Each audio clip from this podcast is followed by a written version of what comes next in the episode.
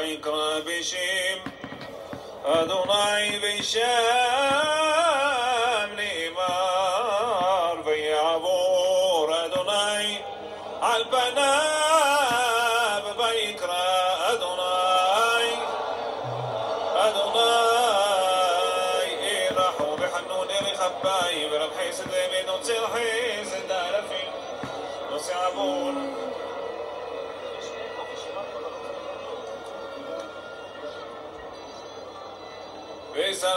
شهاب الحطتين والحنتان تمهن مراعوت تشعش كوحين بتروت شحن عدموت شفن عدفا.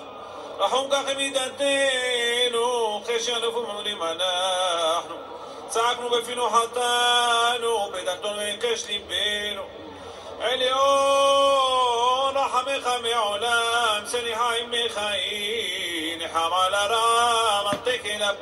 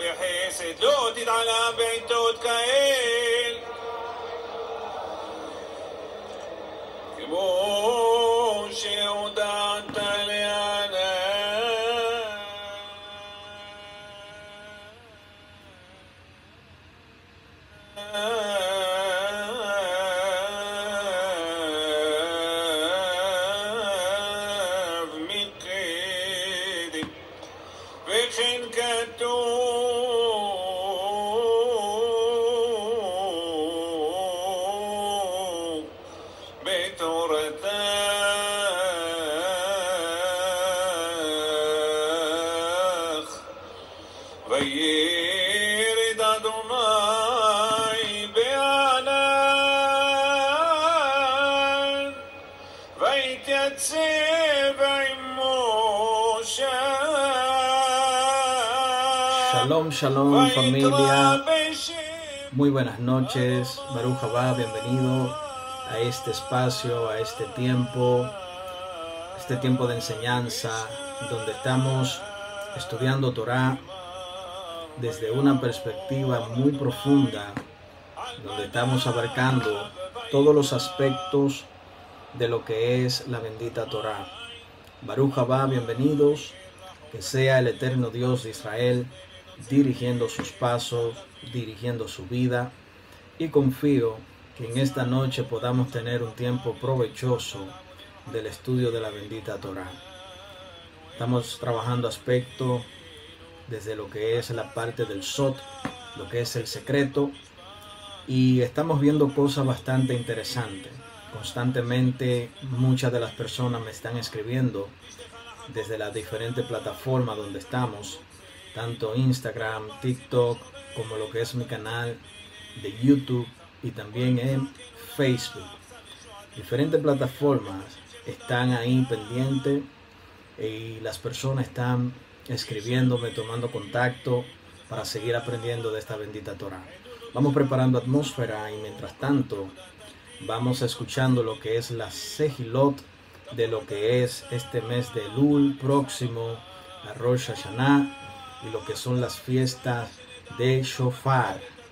Estamos acá listos, preparados, haciendo nuestras conexiones. Bienvenido, Baruch Haba, las personas de TikTok, personas de Instagram. Bienvenido, Facebook, bienvenido. Y también mi canal de YouTube. Así que vamos preparando atmósfera. Mientras tanto, escuchamos esta Se- Selijot y en breve estaremos dando inicio a nuestro tiempo de enseñanza. Quédese ahí, comparte esta transmisión y vamos haciendo nuestra conexión con el Boreo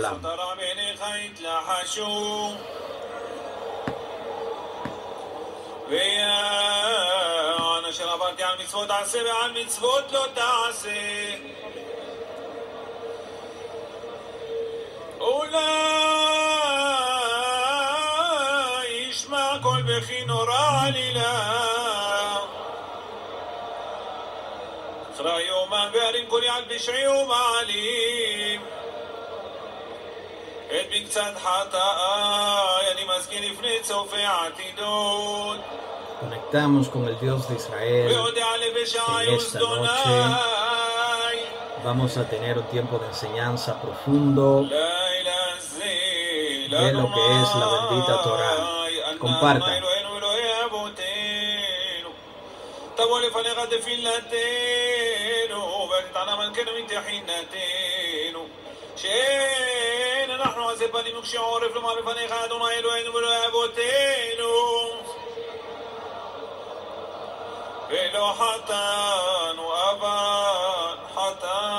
un momento más. Seguimos compartiendo. Y en unos segundos comenzamos. כיסיתי. אמרתי הודיע לבשעי לאדוני. מכסה פשעיו לא יצליח. poderosa conexión. ומודה ועוזב ירוחם, אשמנו,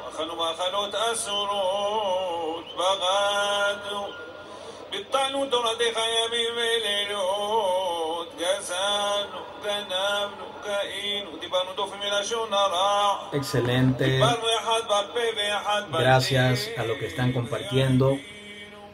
Gracias a la persona que me siguen escribiendo. Ya estamos para dar inicio a lo que es nuestro tiempo de enseñanza. Vamos a seguir viendo cosas bastante interesantes de lo que es la bendita Torah de Hashem bendito. Esta noche vamos a continuar la clase número 5.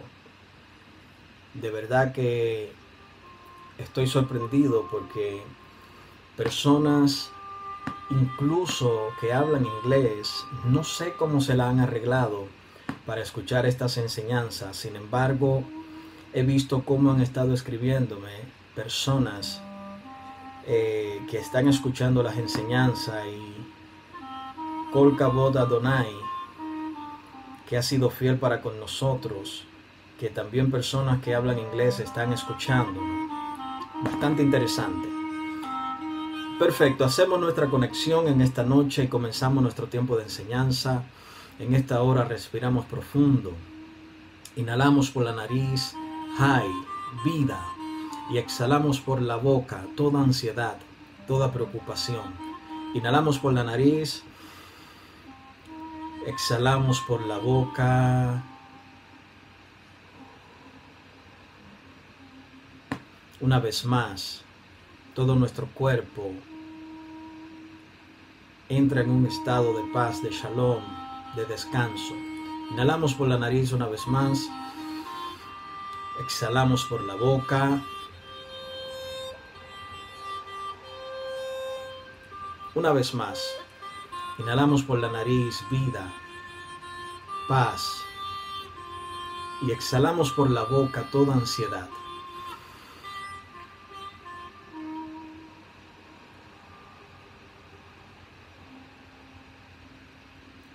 En esta noche solicitamos al Creador, al Boreolam, que conceda el privilegio, la oportunidad, que podamos estudiar la bendita Torá y que los maestros de la escuela superior puedan acompañarnos en este tiempo de enseñanza. Los maestros de la escuela celestiales puedan acompañarnos. Los maestros de la escuela celeste puedan acompañarnos los maestros de la escuela terrenales puedan acompañarnos y los maestros de la gran academia del Olama Ba puedan descender para acompañarnos en el estudio de la bendita Torah. Sobre nosotros se abre una mesa redonda donde estos maestros se sientan alrededor y formamos un foro junto a lo que estamos estudiando en esta noche. Y va con la supervisión de Mashiach, de Sandalfón y Memtet, supervisando todo lo que vamos a extraer de la bendita Torá, podamos nosotros compartir la luz de la misma. Conectamos el cerebro derecho con el cerebro izquierdo, uniendo el cielo con la tierra. Y decimos Da'at, Da'at. Da'at. Conectamos el cerebro derecho, que representa el mundo superior, con el cerebro izquierdo, que representa el mundo inferior, y lo conectamos por medio del Da'at. Da'at. Una vez más, Da'at. Nuestro recipiente.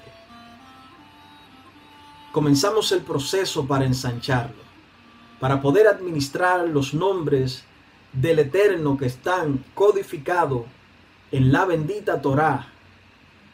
Y activamos el código Lamet, Lamet, Hey. Lamet, Lamet, Hey. Se ensancha nuestro recipiente. Una vez más, Lamet, Lamet, Hey.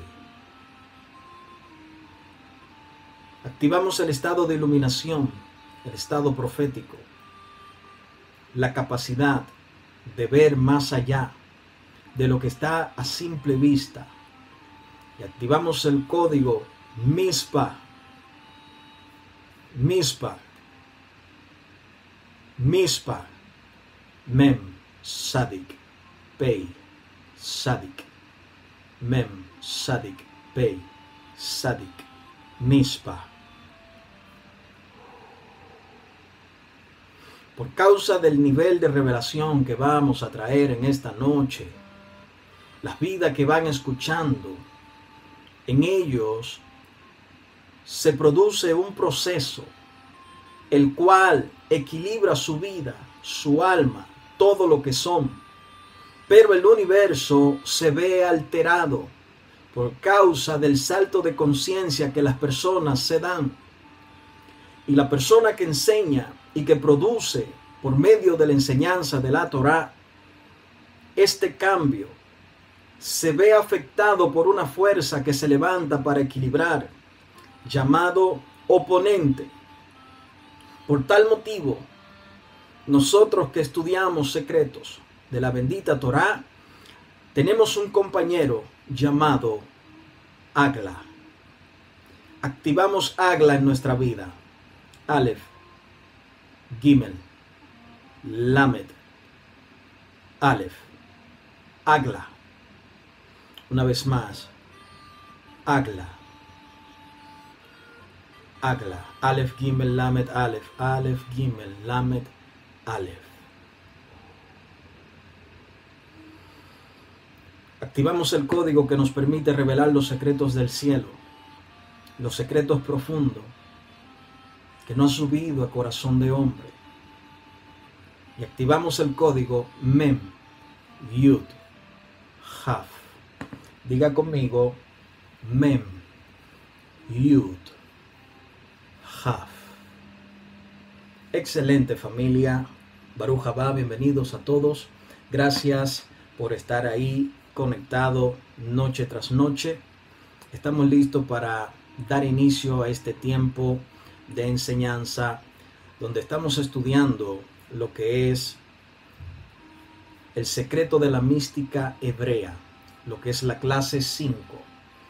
Vamos con todo, vamos a seguir aprendiendo todos los secretos de esta bendita Torah. Así que vamos arriba, vamos con fuerza, prepare su recipiente porque el tema va a estar bastante interesante. Así que damos inicio. Ayer estuvimos explicando una serie de, de secretos, lo cual arrojó una gran luz a nuestra vida. Vimos cosas muy interesantes.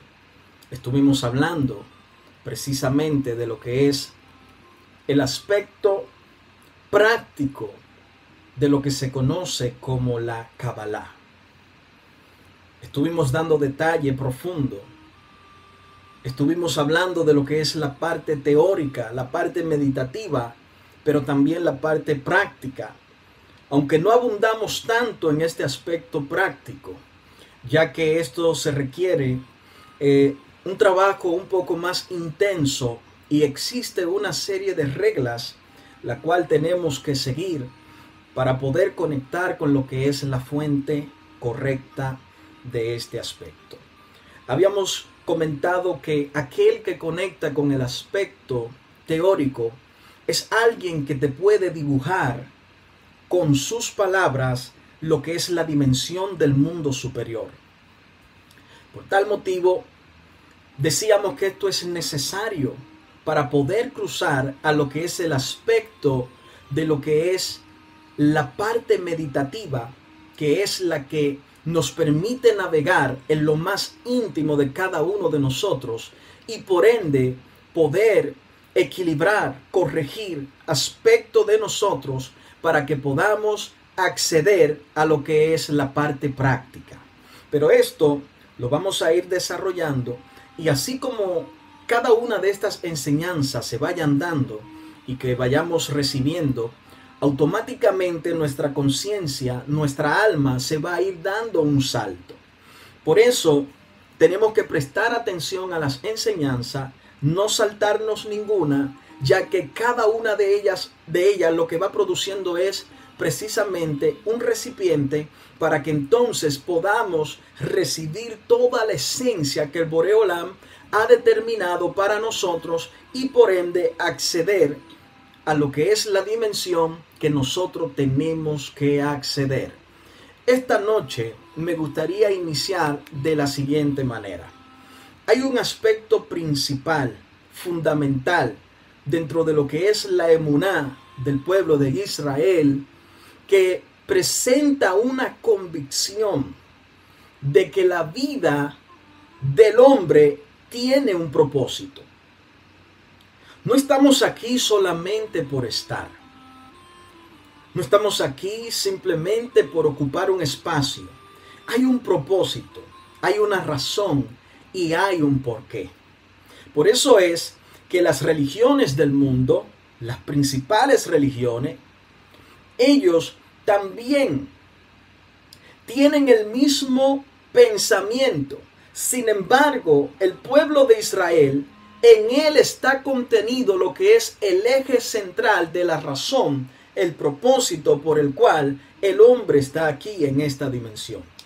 La cuestión es que tenemos que adentrarnos en lo que es este pensamiento, el cual nos va a dar una enseñanza central que es la que va a equilibrar nuestra fe, nuestra emuná, en lo que es el paso por esta dimensión. Por eso es que la existencia humana o del Ben Adán posee en realidad un gran propósito. Y ese propósito también está combinado con lo que es la creación, con lo que es el universo. Todo esto tiene una razón y un porqué para ir de la mano con lo que es el propósito del Ben Adam, de la humanidad y lo que es el propósito de la creación.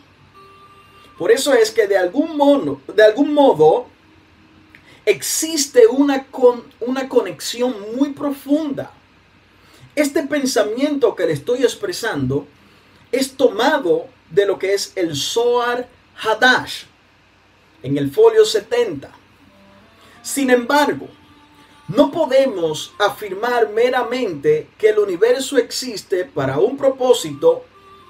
Esto no es suficiente.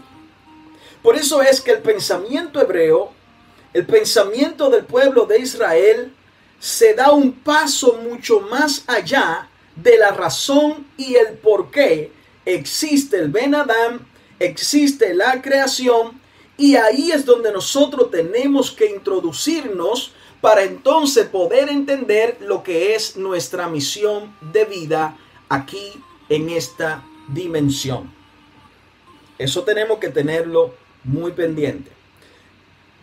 Todos nosotros, todos nosotros, tenemos que ser capaz de entender que no estamos aquí solo ocupando un espacio hay una razón, hay un propósito, hay un porqué. A esto que nosotros podemos conectar y podemos asimilar, existe un ser supremo. Un ser supremo el cual tiene una respuesta para lo que es nuestra vida. En Occidente le llamamos Dios. El pueblo de Israel le llama a Hashem el nombre, le llama la supraconciencia, le llama Adonai, le llama de diferentes maneras.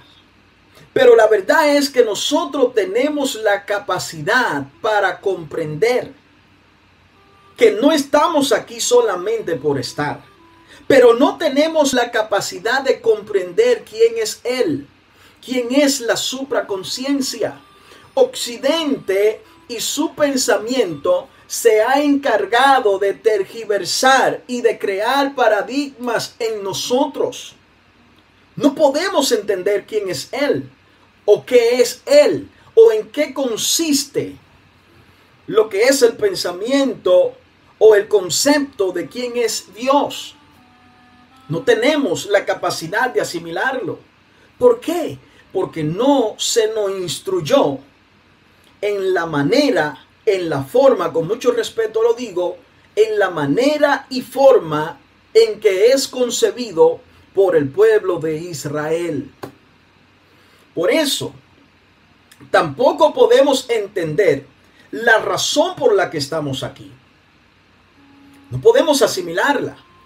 Si nosotros comenzamos a entender y asimilar todos estos aspectos, vamos a darnos cuenta de que hay cosas que ocurren en nuestra vida que simplemente ocurren porque hay, escuche bien, hay una mano maestra o una mente superior que entiende que esto es lo mejor para nuestra vida, aunque lo veamos de forma negativa.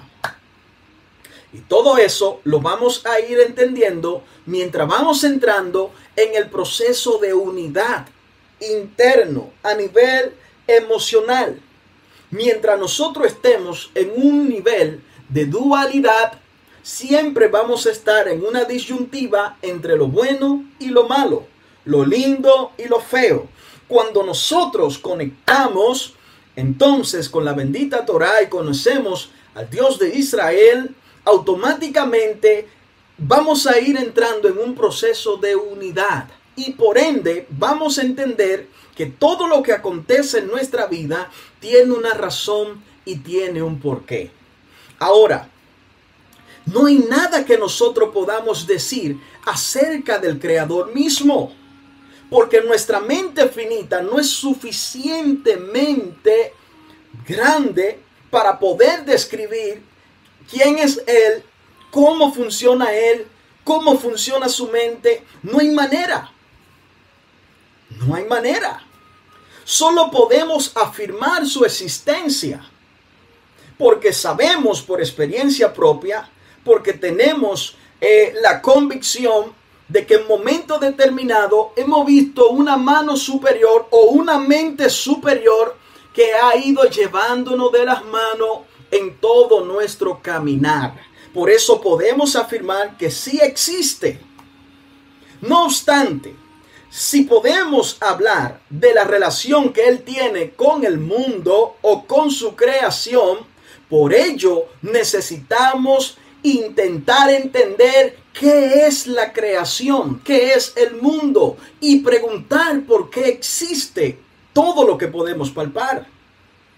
Si nos detenemos y reflexionamos y nos vamos profundo a investigar qué es Dios, qué es Hashem, qué es Adonai, Dios mismo, escuche bien, lo que va a hacer es abrir el camino para que puedas conectarte con la información correcta y puedas entender qué es Él, cómo funciona, cómo se desenvuelve, cómo se maneja la supraconciencia, cómo Él se revela siendo la luz infinita, cómo Él puede interactuar con nosotros sin que nosotros podamos dejar de existir.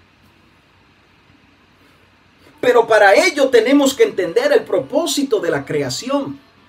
Para ello necesitamos entender que incluso la creación, el Maaseh Bereshit, en ella está escondida también un propósito para poder interactuar con nosotros. Por eso, la idea principal que podemos afirmar acerca del Creador es que Él es bueno. Él es bondadoso. En Él no hay sombra de variación, pero tampoco hay maldad. No. Escúcheme por favor. Yo quiero que usted saque de su cabecita, y esto es fuerte lo que le voy a decir, con mucho respeto se lo digo a mi gente de Occidente. Tenemos que sacar de nuestra mente ese Dios enojado, ese Dios juez, ese Dios que de repente... No, sácalo. En el pensamiento hebreo, escuche, escuche, en el pensamiento hebreo, en la Torá, se habla de un Dios bueno. Un Dios que solo en Él hay misericordia, amor, rajamín, ajabá. Amor, misericordia, bondad, hay gesed. Es lo único que hay en Hashem bendito. En el nombre que le fue revelado a Moshe, que se conoce en Israel como el Shema Baya, nosotros lo conocemos como el tetragramatón, en ese nombre, en la esencia de ese nombre, que es un código y un secreto, solo hay bondad. No hay juicio. Para poder entender en qué consiste el rigor, el juicio, primero hay que entender la bondad y de dónde sale el rigor, la disciplina, el juicio. Pero Hashem bendito, nuestro creador, nuestro abacadosh, la luz infinita, en él no hay juicio. Sáquese de su cabecita ese Dios enojado, ese Dios juez, ese Dios, sáqueselo, porque no es así. Ese es uno de los paradigmas que se tienen que romper en Occidente. ¿Por qué? Porque Occidente lo único que conoce y maneja es ese Dios de juicio. Y eso no existe. Y poco a poco se lo voy a comprobar.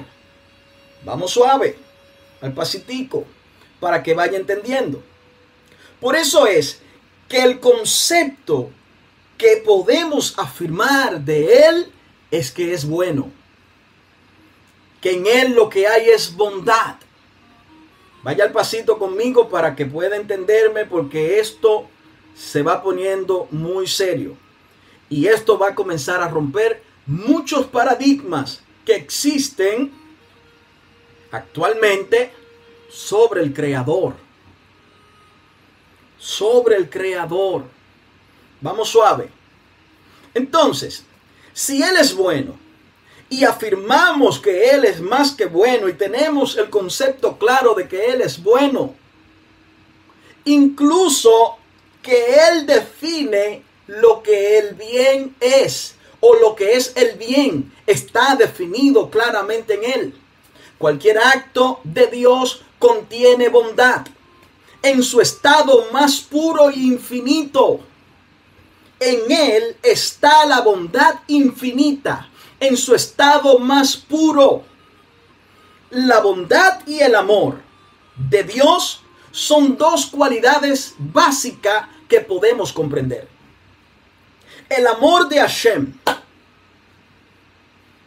que en conjunto actúa para llevar a cabo el propósito que Él tiene para con el mundo. Por eso, en el libro de Tejilín, o salmos como lo conocemos.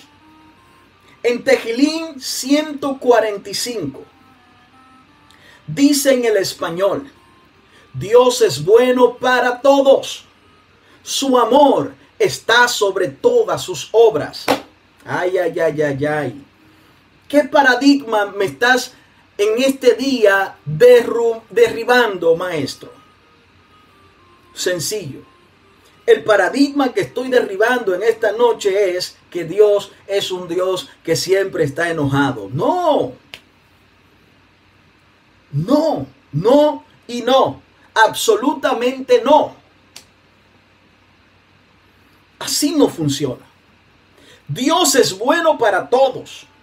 Su amor está sobre todas sus obras. Salmo 145, Pasuk 9. Tejilín 145, Pasuk 9. Dios es bueno para todos. Su amor está sobre todas sus obras. Vaya conmigo suave. Muy pero muy suave. Hashem no tenía necesidad alguna de crear el mundo. No tenía razón para la creación. Él es la perfección absoluta. Y por consiguiente no tiene necesidad de nada en absoluto. Él no necesita nada. Shalom, buenas noches a los que se van conectando en Instagram, gente de TikTok, YouTube y Facebook. Muy buenas noches. Shalom. Vaya conmigo suave. Vaya conmigo. Él no tenía necesidad de crear nada. Él es la perfección absoluta. Por ello, hasta donde podemos comprender, lo único que podemos decir es que Dios creó el universo con una finalidad. Hashem creó el universo con un fin. ¿Y cuál es el fin? De hacer bondad al Ben Adam. Ay, mi Dios. Wow, esto va a romper una, una serie de paradigmas muy fuerte. Espero que que me entienda lo que estoy compartiendo en esta noche. Espero que lo reciba. Espero que sea de mucho beneficio para que usted salga del pánico que muchas veces se nos da por causa de paradigmas que se han levantado en Occidente. Él hizo todo, creó todo con un fin demostrar la bondad al Ben Adam. Mostrar la bondad a la humanidad. Hashem mismo define su creación como un acto de bondad. Un acto de gesed, de misericordia. Es por esta razón que al final de los primeros seis días de la creación, después de haber creado al Ben Adam, a la humanidad o Adán, ¿sabe qué pasó? Que el libro de Bereshit dice, y Dios vio todo lo que había hecho y he aquí que era muy bueno. Bereshit 1.35. La palabra que aparece ahí, eh, ahí en ese aspecto es, y Elohim vio todo lo que había hecho y he aquí que era muy bueno. Eso es lo que está diciendo el Creador.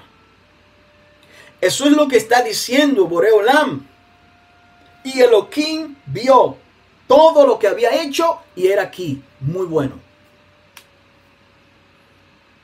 Esto no está diciendo que la creación del universo es una expresión de bondad. Ay, ay, ay. Por eso es que en Occidente se ha levantado un paradigma donde se nos dice que el hombre no sirve, que el hombre es un trapo de inmundicia, que el hombre no tiene valor, que el hombre eh, esto, que lo otro. Sin embargo, aquí, el libro de los Salmos, Tejilín me está diciendo a mí que todo lo que fue creado, Él lo hizo con el propósito de manifestar el amor al hombre. Pero el libro de Bereshit 1.35 o Génesis 1.35 me está diciendo que Elohim vio todo lo que había hecho y he aquí que era muy bueno. Y entonces, ¿a quién le creo? Y entonces, ¿a quién le creo? Es la Torah que me está diciendo que él vio que todo lo que había hecho era muy bueno. Por esta razón, Hashem hizo al ser humano de último. Présteme atención porque lo que le voy a expresar en esta noche va a ser de mucho beneficio para tu vida. Escuche, escuche, escúcheme el pasito. Suavecito, con, con bien detenido, tranquilo, escúcheme. El último en ser creado fue el hombre. El hombre pasó por tres departamentos. Departamento de la creación, de la formación y de la manifestación. Tres departamentos vitales, necesarios. Creación, formación y manifestación. ¿Por qué al sexto día? Porque primero, todo lo que existe tenía que ser formado para que el hombre sea la corona, sea la máxima expresión, la perfección de la creación del Boreolam está reflejada en Adán.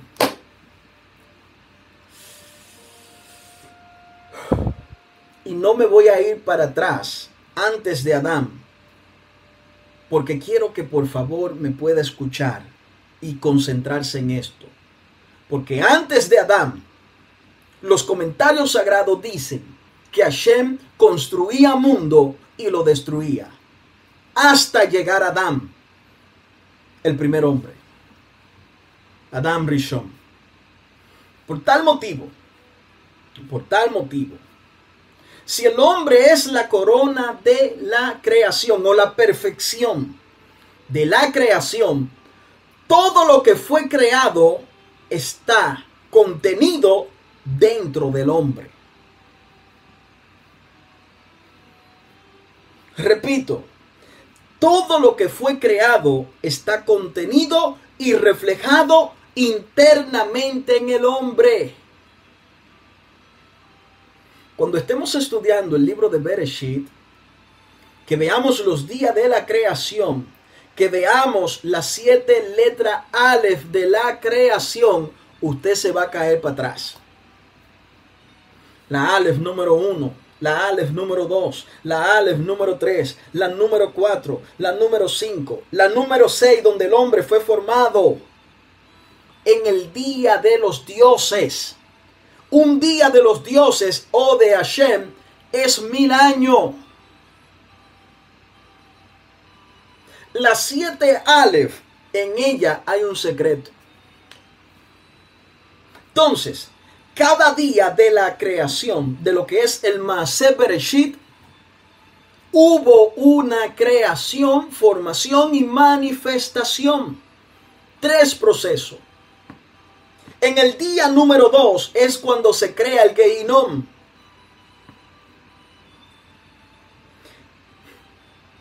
En el día número dos de la creación se creó una fuerza que trae división llamada Mahloket que fue la fuerza que operó en Korah. Y fue el único día que Hashem no emitió palabra de que fue hecho bien. No es que había imperfección, no. Pero al tercer día de la creación, al finalizar, Hashem dijo dos veces y vio Dios que era bueno. Dos veces lo dijo. Cada día de la creación que representa una letra Aleph, mil años, hubo un proceso donde el hombre internamente en el sexto día todo esto se le entregó. Por eso es que dentro del hombre existe lo que se conoce como un microcosmo. El macrocosmo que está figurado en la parte exterior, universo, formado por lo que es el telit, por lo que es Bilón, el telit, lo que es este sistema que nosotros manejamos, eh, que, que lo podemos figurar en el árbol de las vidas, que contiene el universo. Todo esto que fue formado está internamente dentro del hombre para que el hombre, siendo el sexto día, tenga dominio absoluto sobre todo lo que fue creado anteriormente. Lo único que tiene dominio sobre el hombre es el séptimo día. Es el eterno Shabbat. Pero el hombre del sexto día hacia atrás tiene dominio sobre todo. Vaya conmigo suavecito. Vaya conmigo suavecito para que pueda entender lo que estoy hablando en esta noche. Entonces, si todo lo que fue creado anterior, si todo lo que se vio anterior está internamente dentro del hombre y él tiene control de esto, me está diciendo que el hombre es el teclado de Dios, de Hashem.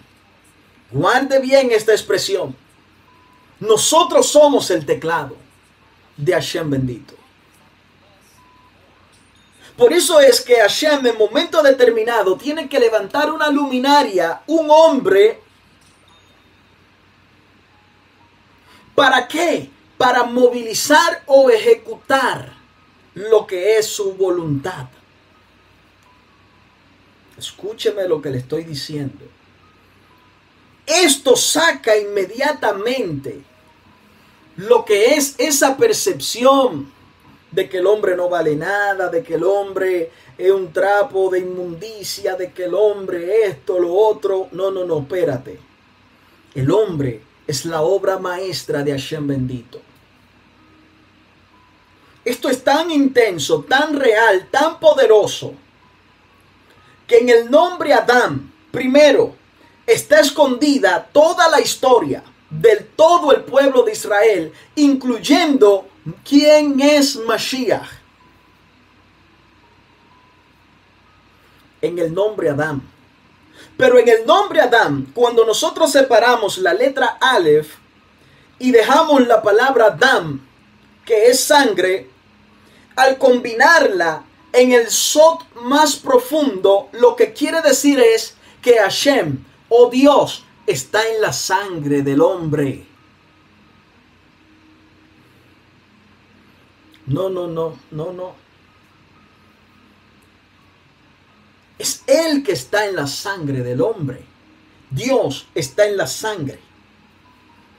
Esto es un secreto.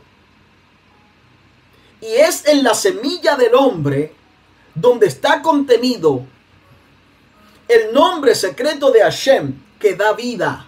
Por eso el hombre tiene la capacidad también de crear por la boca, pero también por medio de su órgano reproductor.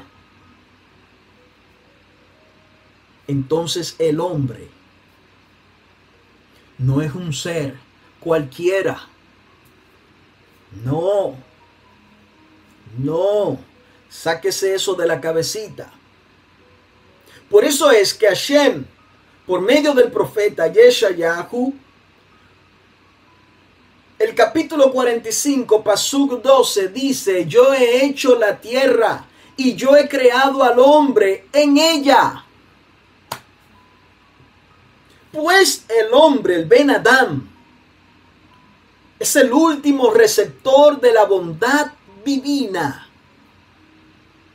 El Ben Adam es el último receptor el último recipiente de la bondad divina. Y esta es una de las maneras en la que el hombre, el Ben Adam, cumple su propósito en este mundo. El Talmud dice, menciona una parábola bastante interesante. Esta parábola narra en una ocasión un rey construyó un palacio. Este rey decoró el palacio con mucha elegancia. Lo llenó de los mejores manjares, las mejores bebidas, la más fina. Cuando hubo terminado de crear, construir este palacio, lo que hace el Boreolam es invitar a personas para que vinieran a disfrutar de dicho palacio.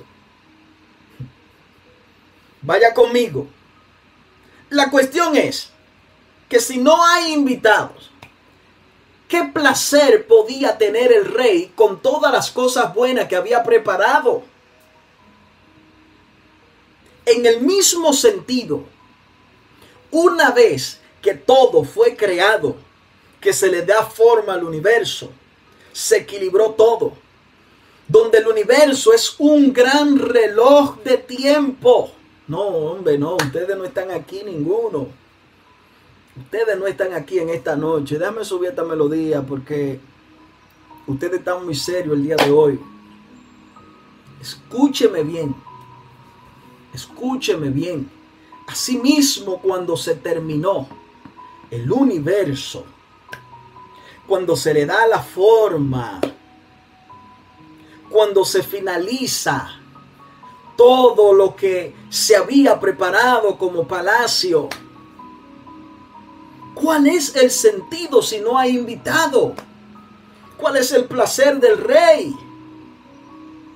Por eso, cuando estuvo listo, preparado, el rey lo que hace es traer un invitado especial, principal, llamado el ser humano. Y es así como se le da forma. Y es así como se crea, se prepara todo para este ser, para este Ben Adam, para que pueda disfrutar de la bondad de Akadosh Baruchu pensamiento que se extrae de lo que es el Tikunei Soar, lo que es el folio 6A. Te estoy dando un dato que tú puedes corroborar, estudiarlo, buscar. Lo que estoy haciendo es abriéndote el mundo para que entonces tú mismo puedas comenzar tu estudio. Por eso es que no importa qué tan altruista sea un, un acto humano, siempre habrá un beneficio en ello. La razón por la que lo realiza. Sin embargo, el creador que no necesitaba nada ni necesita nada, ni tenía la necesidad de esto, ni de crear el mundo, ni el universo, ni al Ben Adam, para satisfacer cualquier necesidad. No, no es la razón. Este acto Él lo constituyó por amor y por bondad. Por eso Occidente tiene que sacar de su cabecita, de su mente, ese paradigma. Sácalo de que Hashem es un Dios que está enojado. Enojado con la humanidad, enojado con el hombre. Está que no lo soporta. No. Por amor creó todo. Por infinita bondad manifestó y preparó un palacio para el hombre.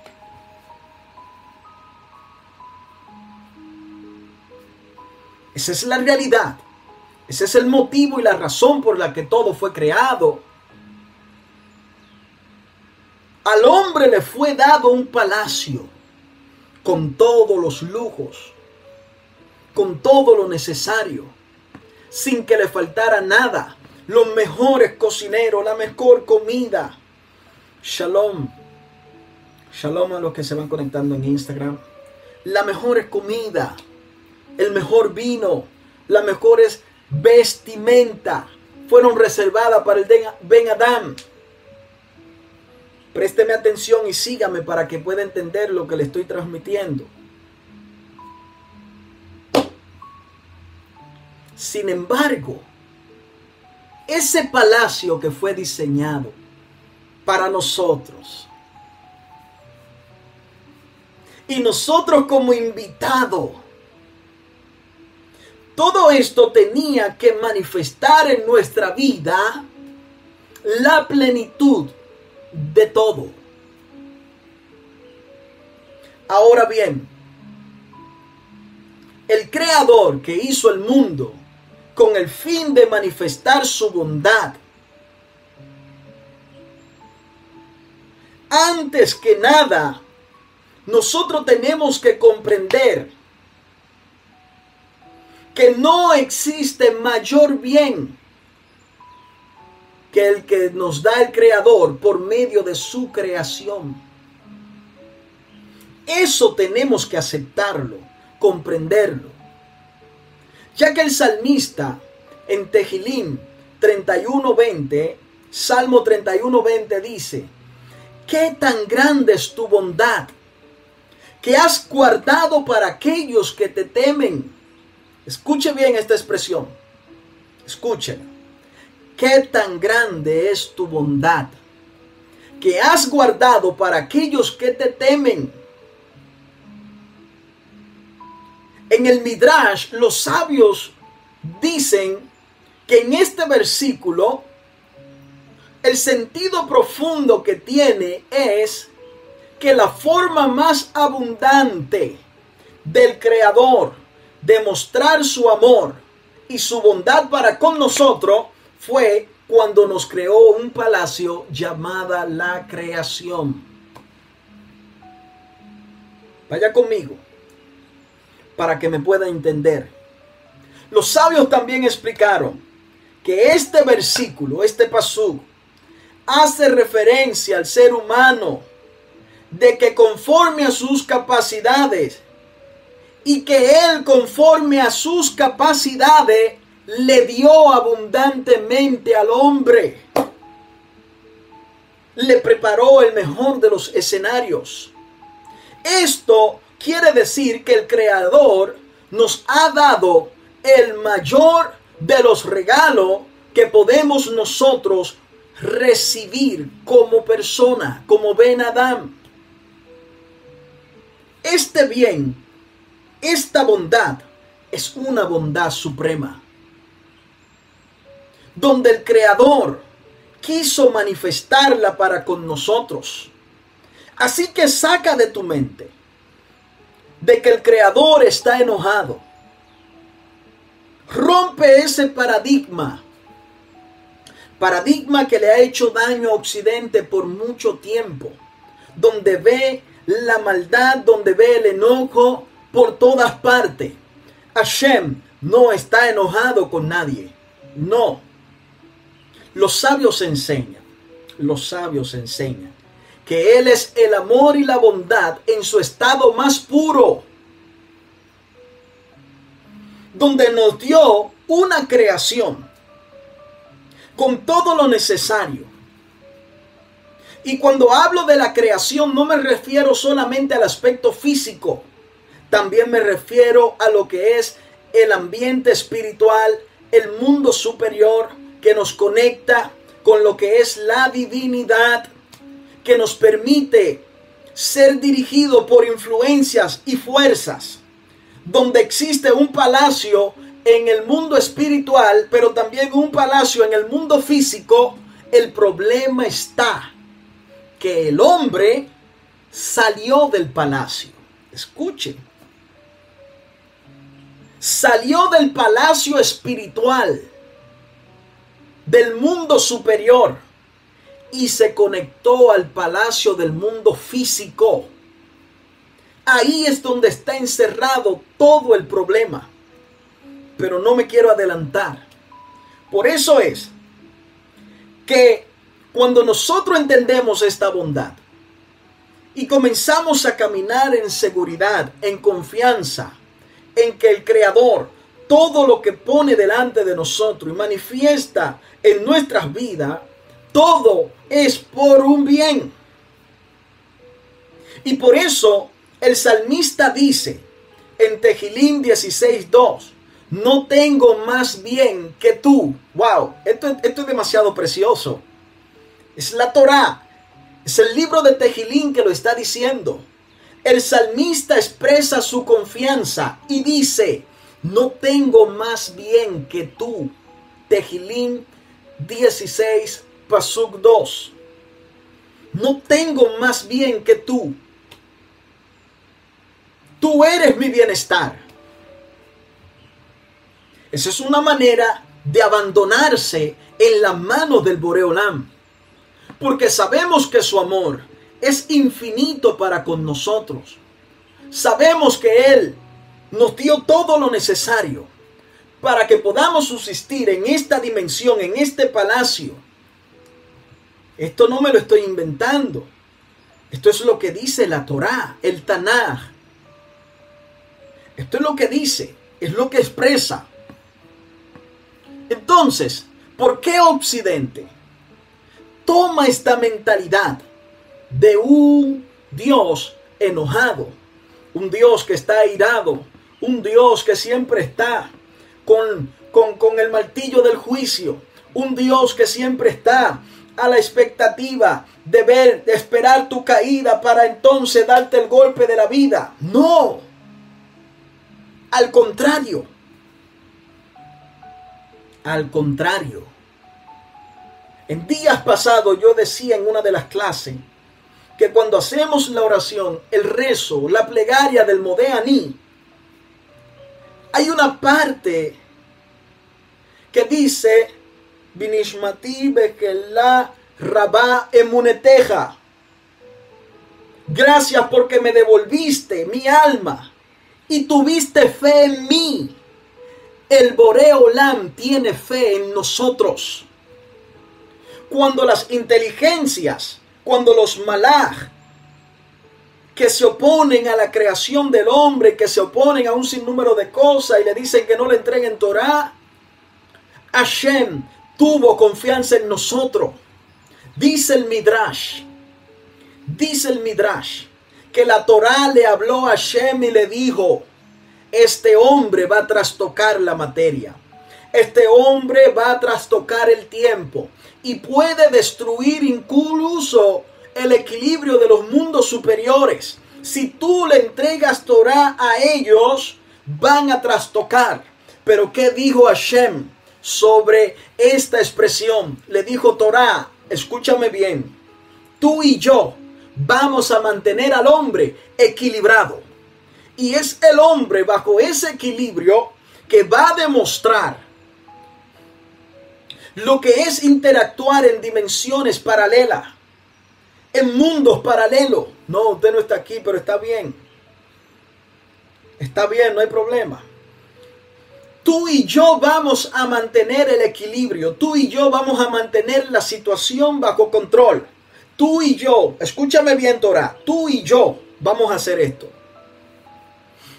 Entonces, si el salmista en Tejilín 16, 2 dice, no tengo más bien que tú. ¿Qué impide que mi mente pueda asimilar la realidad de que Boreolam no está enojado conmigo. Boreolam me ama por encima de todo. Boreolam manifestó su bondad. Mi gente de Instagram se terminó el tiempo. Por favor, vaya corriendo entre mi canal de YouTube para que siga viendo lo que es esta enseñanza. Voy a seguir enseñando un tiempo más, todavía me queda un poco de tiempo. Así que corra, entre en mi canal de YouTube, ya ustedes saben cuál es. Entren corriendo. Entonces, el bien supremo consiste en apegarse al Creador. Y es precisamente este bien el que tiene la intención, él, de otorgar al mundo, a la creación al Ben Adam. Hashem creó al mundo desde su criatura. En cierta medida, que participara en su esencia y que pudieran experimentar también su misma esencia. Por eso es que el bien supremo está contenido en que nosotros nos apeguemos a Él en tener confianza en Él. Y es precisamente este bien que Él tuvo en otorgar manifestar por medio de la creación de todo lo que existe. Présteme atención, por favor, que esto se va a poner serio, pero muy serio.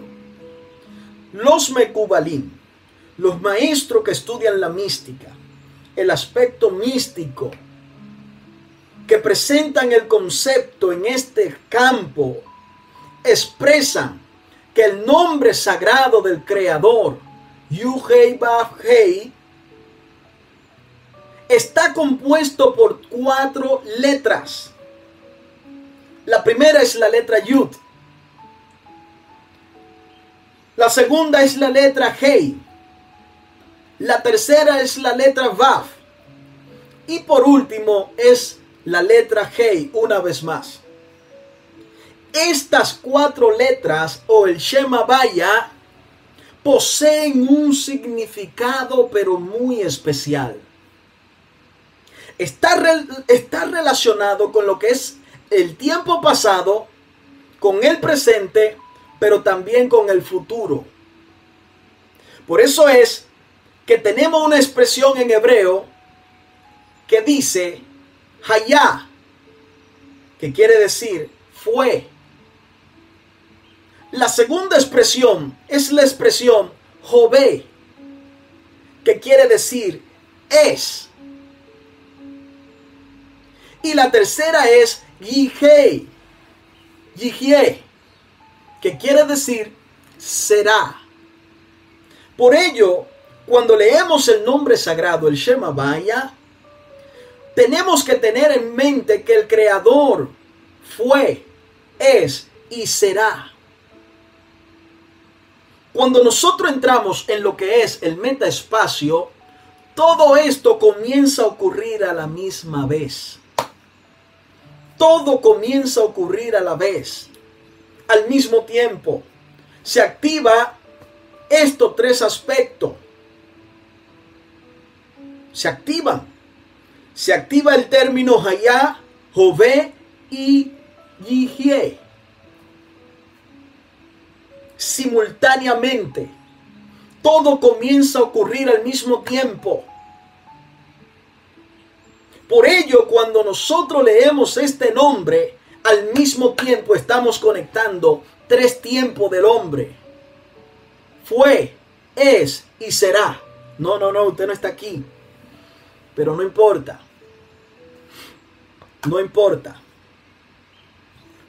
Repito, cuando decimos el Shema Vaya, estamos diciendo fue, es y será al mismo tiempo.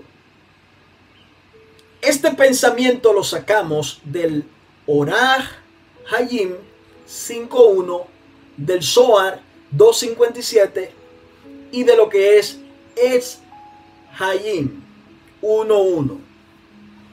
Todo esto son los documentos donde estamos extrayendo este pensamiento. Esto nos indica a nosotros que el creador es trascendente en términos absolutos, trasciende en términos absolutos, está más allá él de la dimensión del tiempo. Él está más allá muy por encima de la línea del tiempo. Por eso Él redime los tiempos, redime las ocasiones, redime los momentos, redime las, las temporadas. Algunas veces pensamos que, que, hemos perdido el tiempo, pero Él sabe cómo redimirlo. Escuche bien el creador existe en una dimensión donde no hay ni existe el tiempo. Por eso es que cuando nosotros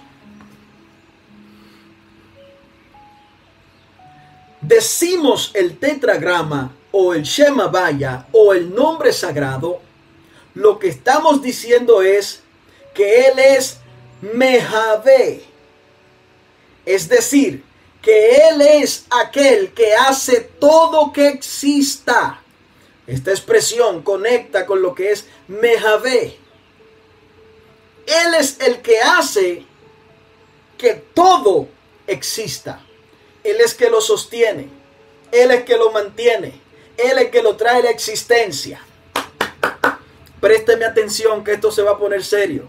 Por eso es que el sentido del Shema Vaya, del nombre sagrado, expresa la relación que tiene con su creación.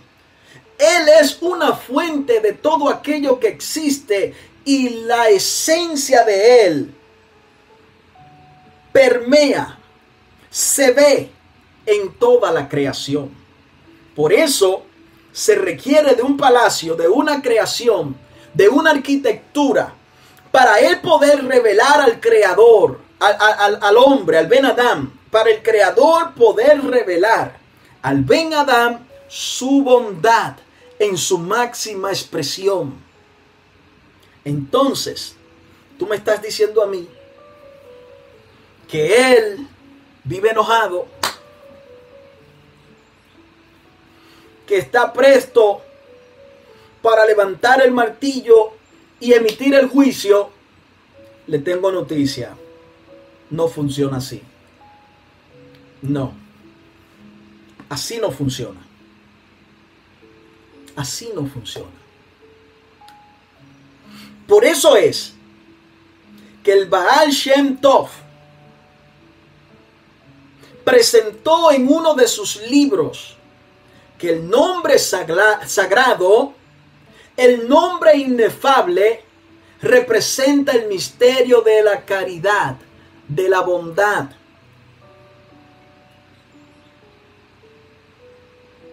Présteme oído a lo que le estoy diciendo. El Baal Shem Tov dijo en su libro en el Sefer Halikutim y el Sefer Halikutim del Arizal. El Baal Shem Tov dijo en su libro, y el Arizal también dijo en Sefer Halikutim, que el nombre inefable, el Shema Baya, representa el misterio de la caridad. Por eso es que la primera letra del nombre puede ser comparada con una moneda. La letra Yud es pequeña y simple, al igual que una moneda. La letra G del nombre representa una mano que da la moneda. Y cada letra del alefato hebreo también representa un número. Hay una gematría. Y la gematría de la letra G, que en este caso representa una mano, es la quinta letra y tiene un valor numérico de 5. Un valor gemátrico que alude a los cinco dedos de la mano. Estos cinco dedos de la mano derecha representan cinco sefirot que conectan con lo que es la bondad y cinco, cinco dedos de la mano izquierda representan los otros cinco, los otros cinco sefirot que representan lo que es la Geburot. Escuche secreto. Escuche este misterio. ¿Por qué Eliyah, cuando el niño estaba muerto, Número uno, lo suben en su cama. Dos, Eliyah lo que hizo fue poner su boca sobre su boca e insuflar una letra Aleph. Pero también puso su mano con la mano del niño, la mano derecha, la mano izquierda, la boca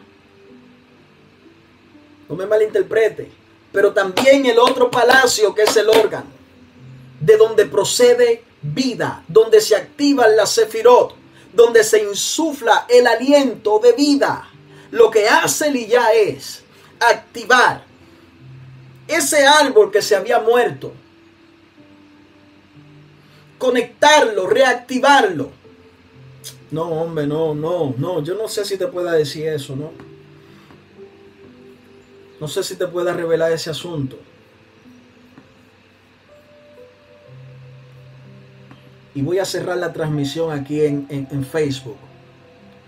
Los que están ahí en Facebook, vengan por favor para mi canal, porque ahí voy a hablar un poquito más claro. Entonces, entonces, lo que hace es, y ya aquí me quedo en el canal de YouTube, lo que hace es activar el árbol de las vidas. Los cinco dedos de la mano derecha, los cinco de la mano izquierda, boca la pone con su boca, órgano reproductor con su órgano reproductor, para entonces sacar al niño de una dimensión o de un nivel de la muerte que es imposible salir de él.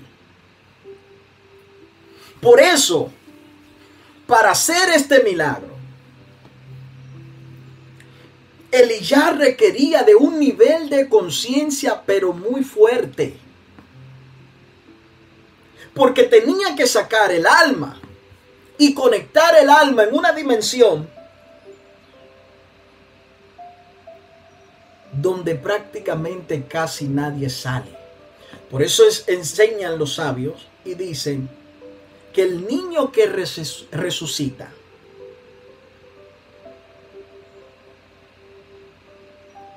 se convirtió en un profeta de alto calibre. Porque él ya tuvo que hacer una conexión, sacar el alma, venir, conectar el alma de una dimensión, conectando el palacio de la boca, el palacio del órgano reproductor, activándole lo que es el árbol de la vida de esa criatura, de esa persona, y por ende insuflar una letra Aleph para traerlo de vuelta a esta dimensión. Eso hizo él ya. Eso fue lo que hizo. Eso fue lo que manifestó. La tercera letra es la letra Vav, que tiene una forma alargada como un brazo y alude al acto de extender el brazo y dar algo. Por eso es que en el hebreo la letra Vav significa gancho. Y por ello, este término connota la idea del vínculo, de conexión. La conexión que se da, la conexión que existe, la conexión que se manifiesta. Todo ello, todo ello está representado en la Vav. Y la última letra que aparece es la letra G, una vez más, que tiene un valor gemátrico de 5 que representa la mano que recibe la caridad, que recibe la moneda. Por eso es que el Shema Vaya, el nombre sagrado, el tetragramatón, en él existen montones de secretos. Montones de secretos existen en esto de lo que es el Shema Vaya. Óigame bien lo que le estoy diciendo. Y présteme atención, que estoy casi, casi aterrizando en esta noche. Pero no quiero irme sin revelarte un poquito más. Sé que hay mucha necesidad y hambre. Permítame subir esta melodía porque le vamos a subir la intensidad. Por eso es, por eso es que la esencia de la caridad en el nivel del mundo se presenta como esa mano receptora. El problema del recibir es que expresa, si no equilibramos, mucho lo que es el deseo de recibir, el ego. Pero en el nivel divino se maneja es el dar, la caridad. Por eso es que las cuatro letras del tetragrama aluden a lo que es las dimensiones existentes en lo que son los universos o los mundos, los principales. Présteme oído y repite esta clase. La letra Yud representa Axilut. Axilut es el mundo de la esencia divina, el Kiseha Kabot, el trono de gloria, el centro de mando. La letra Hei, que antecede, corresponde a la dimensión de Briah, que es la dimensión de lo que es la creación. La letra Vav corresponde a lo que es el mundo de Olama Yesirah, la dimensión de los ángeles, sentimientos, emociones, mundo de la formación. Y la letra G final representa lo que es el Olama Asiá, que es el mundo físico junto con todo lo que son sus aspectos. Escuche, escuche. Cuando entendemos esto, comenzamos a asociarlo con el alma del hombre.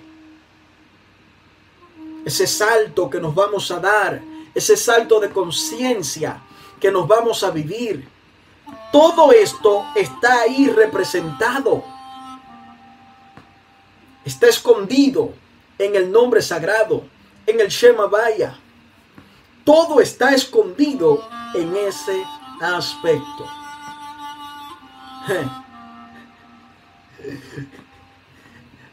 Espero que me entienda todo lo que le estoy compartiendo. Por eso es que el Creador prodiga, manifiesta el mayor bien. Y el bien está conectado con algo llamado la existencia. No tenemos ningún derecho inherente de lo que es la existencia no es algo que podemos exigir. Por consiguiente, cuando Él nos las concede, o no las concede, eso se convierte en un regalo de amor, en el acto de la caridad más perfecta. Por eso es que entendemos todo lo que representa el nombre sagrado en cada una de sus letras. Dígame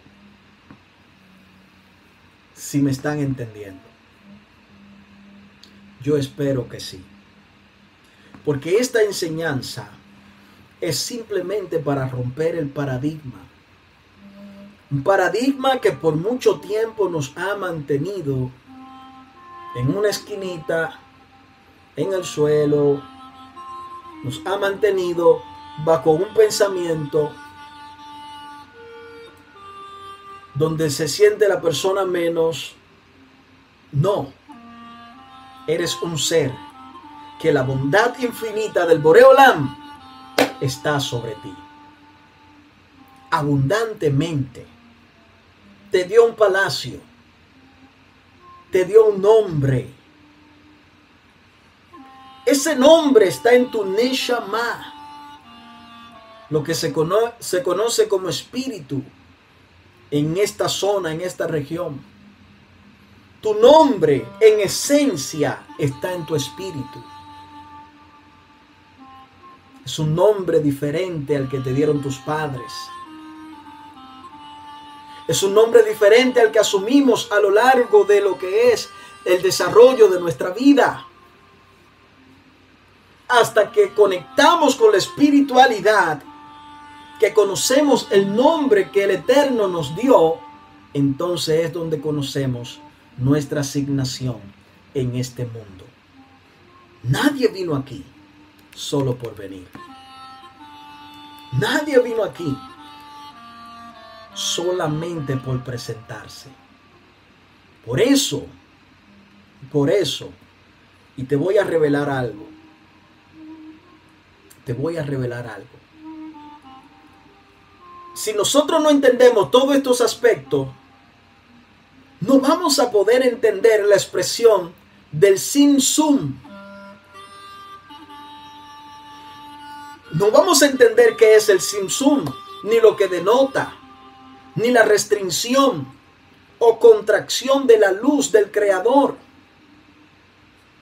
donde Él tuvo que contraerse para darle espacio a la creación y a nosotros para, para la existencia. Es decir, que nosotros estamos dentro del Creador. No, usted no está aquí, pero está bien.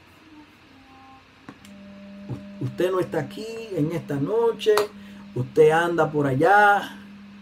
No sé por dónde.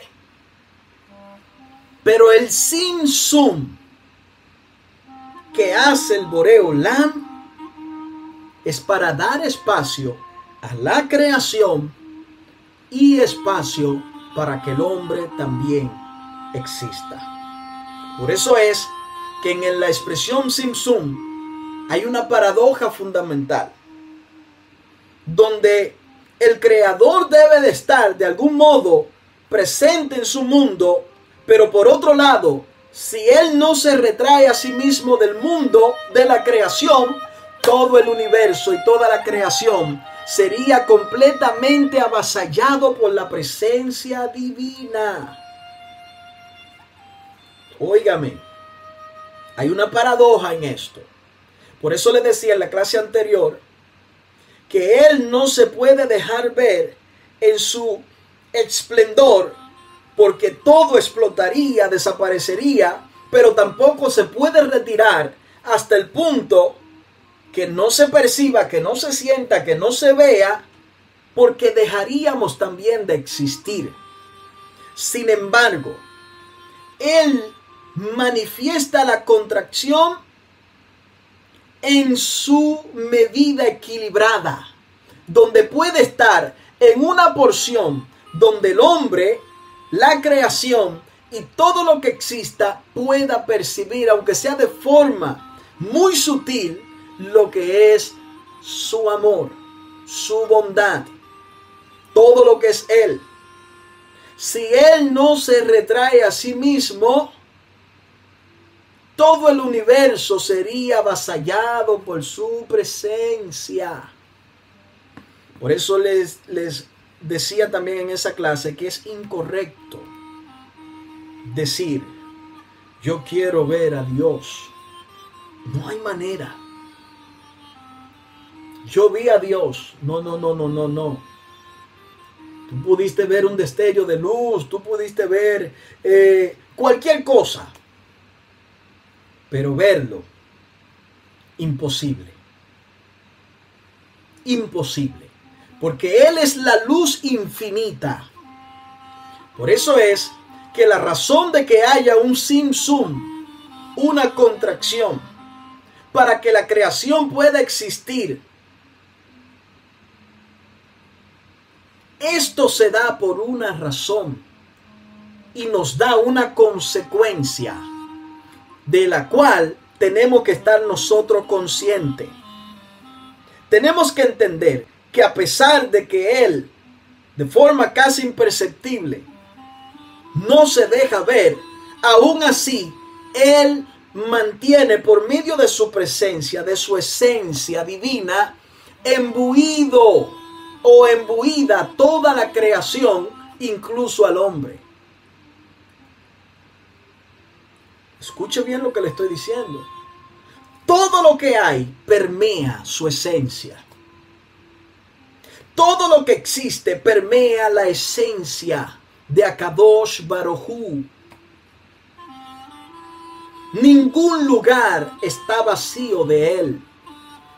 Por ello, Akadosh Baruj debe separarse de la creación, mientras que simultáneamente permanece íntimamente vinculado en ella, y esta es la paradoja del Maase Bereshit. Esta es la paradoja de lo que es la creación. Una paradoja bastante interesante. Así que familia, quiero dejarlo hasta aquí esta noche. Probablemente mañana, si así logro redimir el tiempo, estaré dando la continuación, en este caso, la clase número 6 de Descubriendo los Secretos de la Mística Hebrea. Así que estén pendientes porque muy temprano, si puedo, si logro redimir el tiempo, voy a hacerlo. Pero sí estamos avanzando, todavía hay mucho material, hay mucho que vamos a revelar. El día de hoy, el día 5 de enseñanza, estuvimos trabajando lo que es la relación entre el hombre y la creación. Así que comparte esta enseñanza con alguien. Suscríbase al canal de YouTube si esta enseñanza ha sido de beneficio. Las personas que están en TikTok, suscríbase, síganos y por favor comparta con alguien si entiende que ha sido de beneficio. Yo estaré compartiendo algunos cortes de esta enseñanza, pero vaya a mi link para que pueda entrar entonces a mi canal. Baruch Hashem por lo que se conectan. God bless you. God bless you too. Que el eterno Dios de Israel sea con todos ustedes. Cierro en esta noche con el Birkat Kohanim. Vai de ver Adonai el Moshe Lemor, da ver el Arom, el Banal Lemor, Kote Barehu Benei Israel, Amor Lahem, Yebarejeja Adonai Beishmereja, Yair Adonai Panabeleja Bijuneka, Yisach Adonai Panabeleja Beyasem, Leja Shalom. Besemu el Shemi al Benei Israel, Baani Barehem. Que el eterno Dios de Israel sea con cada uno de ustedes, dirigiendo sus pasos, su vida, todo lo que son, y que le conceda a cada uno de ustedes la capacidad, la capacidad de convertirse en maestros, y que el Malach no pueda tocar ni dañar nada de lo que ustedes se propongan. Confío que esta enseñanza comienza a romper cáscara en nuestra alma y juntos yo sé que vamos a seguir desarrollándonos creciendo y conociendo más al Dios de Israel. Así que me despido, su amigo Joseph. Síganos en las diferentes plataformas. Toda la información la tengo en lo que es la biografía de cada una de mi plataforma. Así que shalom para todos, Laila Tov. Y mañana, si el Boreolán me presta vida y salud, estaremos una vez más. Shalom, shalom.